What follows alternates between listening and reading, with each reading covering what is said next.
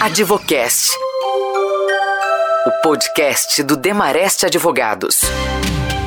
Oi, pessoal, tudo bem? Estamos começando mais um Advocast, o podcast do Demarest. Neste episódio, vamos falar das EdTechs, startups que trazem soluções inovadoras e ajudam a renovar o interesse pelo aprendizado. A absorção da tecnologia no setor de educação ainda é pequena e, por isso, há um enorme potencial de crescimento nessa área. Advocast, o podcast do Demareste Advogados. E participam conosco deste episódio do Advocast o William Valadão, que é CEO do Beduca, uma edtech que ajuda alunos a ingressar no ensino superior. O Rodrigo Alves é diretor de Relações Institucionais da Ser Educacional, um dos maiores grupos de ensino privado aqui do país. Além deles, os sócios do Demareste, o Joil Gondim e a Tatiana Campelo. Valadão, eu quero que você explique um pouco desse mercado das edtechs, até pela experiência que você tem. Criou o Beduca em 2017, ele teve um crescimento explosivo em pouco tempo e recentemente o Beduca foi adquirido pela Ser Educacional. Qual é a realidade hoje para quem pensa em desenvolver uma plataforma educacional e principalmente quais são os desafios? Eu, eu vejo que talvez o ponto aí mais é, importante, vamos colocar assim, é o empreendedor saber onde, onde ele está entrando, tá? E, então a gente está falando aqui de EdTech, né? Então é uma, uma startup de tecnologia voltada para o segmento de educação, joia. E, mas poderia ser qualquer outra. Às vezes a gente vê o empreendedor, ele tendo uma visão, ele enxergando um potencial negócio e ele já tenta idealizar aquele negócio ali minimamente e partir para execução né, porque geralmente empreendedor é mais mão na massa e ele quer queimar algumas etapas, né, eu me incluo nisso aí. Então, assim, a sua ideia, né, o seu projeto, ele, ele resolve um problema, de fato. Às vezes a gente não se pergunta isso, ou se pergunta, não resolve, eu acho que resolve um problema. E a gente não, não dá tanta atenção assim, né? Eu hoje, por exemplo, para começar um novo negócio, sem dúvida alguma, eu, eu vou focar nisso, entender isso. Se o produto é um produto, por exemplo, repetível, se ele é um produto escalável. Ou seja, se eu consigo multiplicar a mesma coisa né, várias vezes ou indefinidas vezes, se ele é escalável, se eu consigo fazer isso de forma rápida, isso é importante. No Beduca, a gente, na verdade, a gente queimou algumas etapas, pagamos por isso, é, mas conseguimos depois encontrar um caminho. Né? Então, a gente fez um, a gente fez um estudo, fizemos uma análise da concorrência, identificamos, eu já atuava no segmento de educação e com tecnologia, identificamos uma oportunidade, uma, a gente vislumbrou aí um, um, um campo de atuação dentro do segmento que a gente já atuava, que era para ajudar as instituições de ensino a aumentar suas matrículas, né, captar estudantes. E, e, a gente fez uma análise, no mercado não tinha é, exatamente o que a gente queria, mas tinha algo muito próximo e a gente meio que ignorou um pouco isso. Tá? A gente já tinha grandes barreiras ali muito próximas. E validamos isso com algumas, alguns amigos, alguns empreendedores, com, com vários clientes. Enfim, alguns falaram, nos alertaram, falaram: não vai por esse caminho, não. E resumo, tá? A gente avançou bastante. No, no Beduca criamos a solução, fizemos um evento, convidamos assim pessoas importantes para estarem falando nesse evento vieram instituições de ensino do Brasil todo, né? E foi um sucesso o lançamento em si. Logo veio o problema. A gente precisava, o Beduca era uma plataforma para ajudar os estudantes, para conectá-los com as instituições de ensino. Até aí, ok, já tinha outras empresas que faziam isso, mas do jeito que a gente queria fazer, não tinha. E qual foi o grande susto nosso? Quando a gente começou a vender para as instituições de ensino, a primeira pergunta delas é, era simples. Tá? Qual é o tráfego que vocês têm? Quantas pessoas mensalmente acessam a plataforma de vocês? Para ver se compensa a gente é, acreditar né, nessa startup que está começando. E a gente não tinha tráfego, a gente não tinha grana para ter esse tráfego e para pagar por ele. E então a gente falou: Poxa, e agora? Eu estou com um produto maravilhoso na minha concepção de empreendedor deu tudo certo, fizemos o lançamento, investimos, temos a tecnologia e tudo, mas é, nos deparamos com isso. Eu precisava de ter muita gente na plataforma para que ela se tornasse interessante para as instituições de ensino. E aí a gente deu uma guinada, a gente começou a trabalhar é, nesse sentido. Fizemos uma, uma. Isso depois de uns quatro, cinco meses que a, que a solução estava no ar. Aí a gente refez tudo em termos de planejamento, contratamos uma consultoria de CEO e começamos a, a, a, uma, a dar uma guinada na parte de tráfego orgânico. Aí, só para resumir e encurtar a história aqui, a gente tinha lá por mês, de forma orgânica, no início, 200 acessos, 300 acessos, isso não é nada, né? E depois de depois dessa guinada, depois de enxergar isso, ainda bem que, que deu tempo da gente, da gente fazer essa correção, depois de um ano, um ano e meio, a gente já estava com quase meio milhão de pessoas acessando é, de forma única por mês a plataforma. E depois de dois anos e pouquinho, foi quando a gente é, vendeu a plataforma para o C, a gente já estava encostando em um milhão de acessos é, mensais.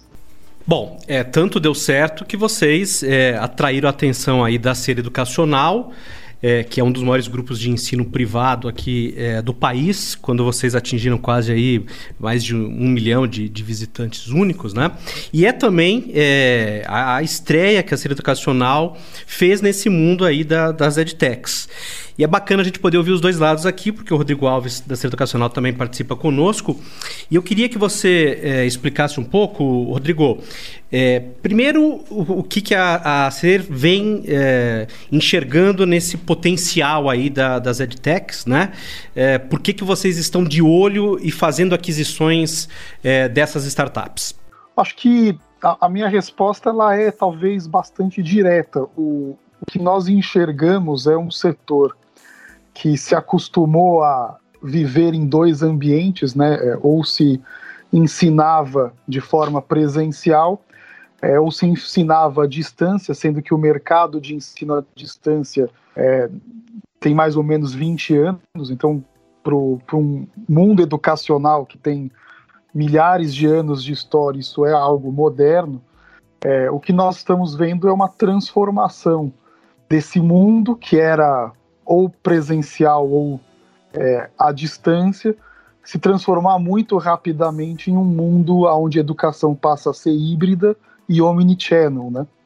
Então, não tem como as empresas educacionais, na nossa visão, fazerem todo o processo transformacional sozinha e com a própria equipe, porque isso toma muito tempo, é, fica muito caro e talvez não dê é, a possibilidade de você fazer a transformação que precisa é, num curto espaço de tempo. Então as edtechs elas passaram a ser uma parte importante da nossa estratégia, porque com elas a gente corta caminho, nós conseguimos revigorar a cultura da nossa empresa, porque transformação digital não é só você trazer do papel para o online, né? Você também mudar a sua cultura, acelerar suas iniciativas. E as edtechs têm um papel importante nisso. A Beduca foi claramente um exemplo nesse sentido. Eles estão fazendo algo que nós achamos super interessante, mas não tínhamos é, conhecimento para fazer essa atividade por conta própria, porque a nossa equipe ela é dedicada hoje a fazer a, trans, a transição em si. Né? Nós temos uma equipe que cuida de alunos no dia a dia, que precisa fazer o, o rodar uma máquina que faz uma série de atividades que a EdTech, por ser focada naquele modelo de negócio, é, consegue fazer e é, e é super interessante para a nossa empresa. É basicamente por aí. Agora, Rodrigo, você sente que a pandemia, é claro que a pandemia é, trouxe aí mudanças significativas é, em todas as áreas, mas nessa questão da educação, é, existia um certo preconceito, digamos assim, em relação ao, é, ao digital, quer dizer, é, os próprios pais, os alunos tinham é, um pouco aí é, medo, receio de, de seguir por um caminho digital. O próprio mercado de trabalho é, com a pandemia passou a ser mais receptivo para quem tem essa formação digital. Isso tudo foi muito acelerado, digamos, nesse último ano aí, basicamente? Foi bastante, porque a cultura da educação digital foi finalmente destravada. Então, o que nós percebíamos antes é que, apesar de sabermos que as mudanças do mercado iriam acontecer, o fato é que elas aconteceram muito mais rápido do que se imaginava. Mas algumas coisas também ajudaram muito a cultura mudar, né? A, as pessoas passaram a perceber que a, o conceito de lifelong learning, né, que é educação é, para a vida toda, é, de fato se transformou numa realidade muito mais palpável do que se imaginava. É, tanto porque a tecnologia ela já existia, mas ela foi acelerada para a educação digital, a produção de conteúdo e também as novas formas de aprender, tanto do mundo que a gente chama de regulado, né, que é o ensino superior de graduação, pós-graduação, mas também pelo mundo não regulado, o que a gente acredita muito é que vai a, a, a, o pós-pandemia vai acabar juntando os mercados regulados e não regulados num ambiente muito mais é, interessante para o aluno, porque ele, é, a partir do momento que ele entende que o digital ele é um grande apoio para que ele adquira mais conhecimento, é, gratuito ou não, ele, é, como, como cliente, passa a pedir isso é, para as instituições de ensino. E aquelas que conseguirem fazer com que esse ecossistema de educação, que é híbrido e omnichannel, se desenvolva a favor dos seus alunos, tende muito a ganhar, e é aí que as edtechs têm um papel muito importante na nossa percepção. Advocast. Informação com quem entende. Bom, eu quero entender um pouco é, de como funciona esse mercado, inclusive para fazer é, uma aquisição. Então, primeiro eu pergunto aqui para o Joil, é, quais são as características né, para aquisição, por exemplo, de uma edtech, de, de uma startup, é, na comparação com uma empresa tradicional, e aqui no caso uma empresa tradicional do, do setor de educação, Joel?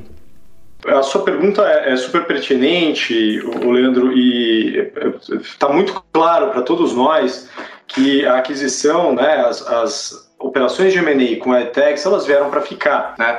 A primeira conclusão que a gente eh, chega eh, quando a gente participa de uma operação dessas é que estamos falando, na maior parte dos casos, é, da aquisição de uma startup. Então, como o Valadão disse, é, a mentalidade do, do empreendedor é uma mentalidade típica de uma startup, uma startup de tecnologia.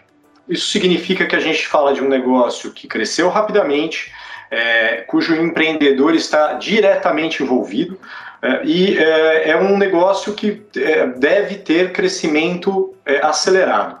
Tá? Então, essas características elas são fundamentais para que você, advogado, entenda como uh, vai trabalhar e o que você vai procurar é, ressaltar na, na, defesa dos interesses do seu cliente, seja ele o, o comprador ou seja ele o vendedor. Né? Então, uh, a gente começa é, com um desafio diferente de uma aquisição tradicional, já quando a gente fala de due diligence. O primeiro aspecto importante é, é são negócios de, de pouco tempo de existência. Ah, então, uh, o tipo de, de preocupação com contingência é um, é um tipo de preocupação diferente. É, se a empresa estivesse conduzindo alguma atividade que, te, que, que possa, pudesse gerar algum risco por conta de informalidade ou, uh, enfim, de alguma prática que não fosse a mais adequada, justamente porque é uma empresa iniciada do zero mesmo, podemos assim dizer, né? Uh, a gente tem que ter atenção para o momento em que ela está. E provavelmente esse, essa informalidade ainda não gerou um processo judicial e muitas vezes nem um processo administrativo. Então, a auditoria de procedimentos é bastante importante. Para isso, a gente conta com os auditores que trabalham nessa área específica. Né? É, a nossa interação com os auditores é sempre fundamental e, nesse caso, é ainda mais importante. Tá? Então, é, é um, essa é uma atenção especial que a gente tem que ter. Também é, é importante que, é, quando se faz essa due diligence, o advogado ele se preocupe com o cumprimento de é, legislações específicas para a área. Né? Um outro aspecto também importante é o timing.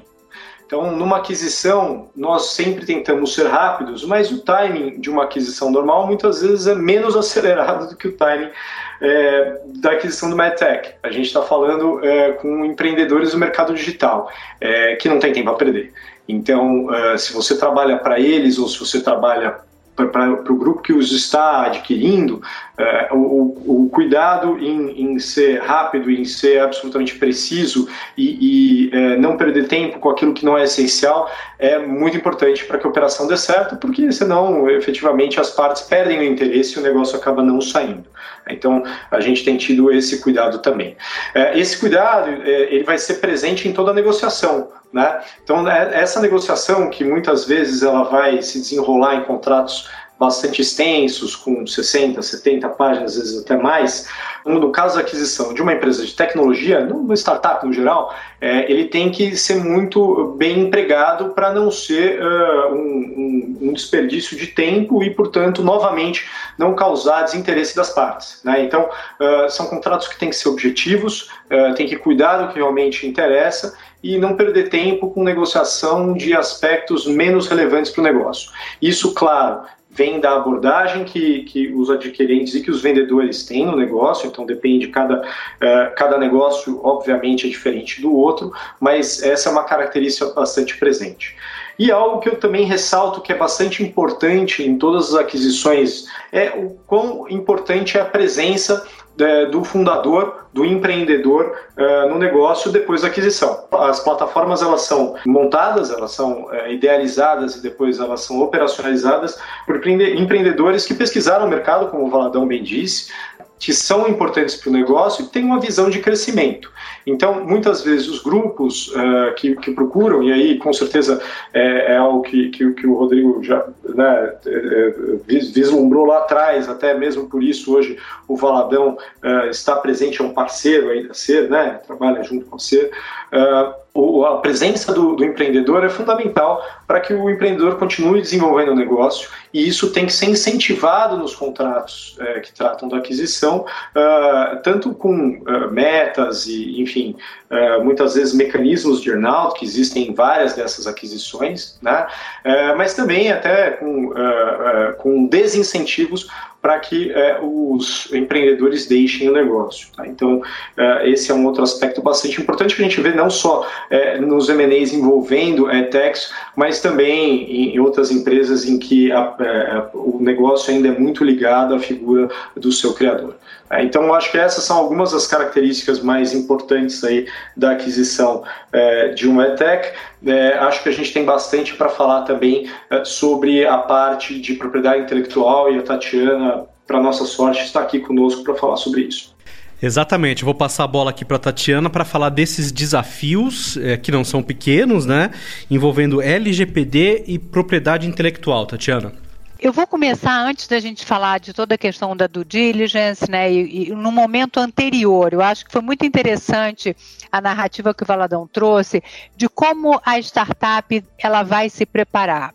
E quanto melhor ela estiver preparada do ponto de vista de propriedade intelectual e de privacidade, isso traz uma competitividade muito maior. Isso traz um valor agregado fundamental na vida dessa startup, que vai ser bom para ela no momento de uma eventual aquisição futura e vai ser bom para a startup no seu negócio, no seu dia a dia. Então, como foi apontado pelo Joil aqui também, é, empresas de tecnologia, obviamente, não tem como a gente falar em tecnologia sem pensar em propriedade intelectual. Então, quanto mais organizada, mais é, preparada a empresa estiver, seja na formalização dos contratos todos, seja na proteção, eventualmente, de uma patente, na proteção da marca da empresa, é, e regular esses direitos todos de propriedade intelectual principalmente se a empresa eventualmente contratou terceiros para desenvolver um software, para desenvolver um programa, é preciso formalizar essa contratação para que os direitos estejam de fato na startup para que ela seja absoluta nessa, nesse uso da propriedade intelectual, para que no futuro, então, não só evite problemas, como também possa agregar e aumentar o seu valor no mercado, a sua competitividade para um futuro negócio, uma futura parceria, uma futura aquisição. Um outro ponto, é, então, importante dentro desse planejamento é pensar também na privacidade. Né? A gente tem essa legislação, como todos sabem, da Lei Geral de Proteção de Dados, que ela foca justamente na proteção do dado da pessoa física, como eu vou tratar, como eu vou usar esse dado da pessoa física e quais são os limites desse uso, a transparência, a governança. Então, é muito importante, assim como nos direitos de propriedade intelectual, que a gente também olhe dentro do fluxo de dados que eu estou utilizando da startup como está sendo regulado. Isso certamente, esses dois pontos são pontos que qualquer empresa que vai fazer um negócio, vai fazer uma parceria, vai eventualmente adquirir essa startup, vai estar olhando. São os direitos de propriedade intelectual, se ele, como eles estão protegidos, se estão no nome da empresa, se tem algum litígio, alguma questão nesse aspecto e também como a empresa se estruturou em atendimento, em compliance com a Lei Geral de Proteção de Dados Pessoais. Então, esses são dois aspectos é, fundamentais. Outro ponto que foi destacado, que eu achei bem interessante também, é treinar as equipes. Então, se antecipar. É muito importante que a equipe que estiver desenvolvendo o software, que a equipe que estiver desenvolvendo a plataforma, ela entenda esses conceitos, especialmente os conceitos de proteção de dados. Como é que o dado vai estar sendo usado, qual é a base legal de uso desse dado pessoal e a maneira e à medida que eu consiga treinar e fazer com que os profissionais do mercado entendam isso, eles vão poder desenvolver ainda melhor essa plataforma, esses novos produtos, essas novas soluções tecnológicas. Então, essa antecipação, esse treinamento, a conscientização e a mudança de cultura das pessoas, mesmo da áreas que não sejam das áreas jurídicas, que sejam justamente quem está na, na frente, quem está desenvolvendo, quem está criando, quem está inovando, precisa entender alguns pontos da legislação para justamente poder ajudar nesse desenvolvimento, nessa criação. Então, acho que esses são, são pontos também muito importantes nesse momento é, dessa preparação. E tem um outro aspecto aqui que é a inteligência artificial. Então, assim como né, a lei de Geral de Proteção de Dados Pessoais chegou para ficar, a inteligência artificial já tem várias questões eh, discutindo a inteligência artificial. A tanto a questão da criação, dos limites de uso, da transparência, da governança. Então, essa vai ser uma pauta cada vez mais discutida e que tem a ver com tudo isso que a gente está falando também. Então, no momento que você tem a startup com seus profissionais desenvolvendo toda essa tecnologia, toda essa inovação, pensando nos direitos de propriedade intelectual, pensando em como a, privacidade, o fluxo de dados pessoais está sendo é, desenvolvido e tratado dentro da minha empresa, dentro da minha startup, e também pensando em como a inteligência artificial está sendo usada, isso vai ser um diferencial competitivo extremamente interessante para as startups e que, com certeza, as empresas que vão fazer uma parceria ou, ou adquirir vão querer observar e são os pontos fundamentais que a gente deve pensar aqui no aspecto tanto de, né, da área de propriedade intelectual quanto na área de privacidade e inteligência artificial. E esse é um desafio, né, Tatiana? Até por isso que a gente ouviu de todos aqui, dessa característica da startup, de crescer rapidamente, de seguir acelerando e, e o desejo de você até às vezes pular algumas etapas, é, mas é, principalmente nesse setor, nesse conjunto de regulações, você não tem como fazer isso, né?